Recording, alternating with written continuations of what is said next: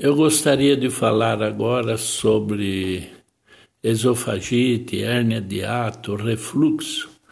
Isso aí é sintoma de vesícula preguiçosa.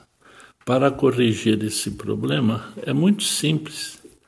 Após as refeições, café, almoço e a janta, beber meio copo de chá de orégano após as refeições, bem em cima da comida o orégano ele estimula a vesícula a trabalhar mais rápida, ou melhor, estimula ela a trabalhar normal, né?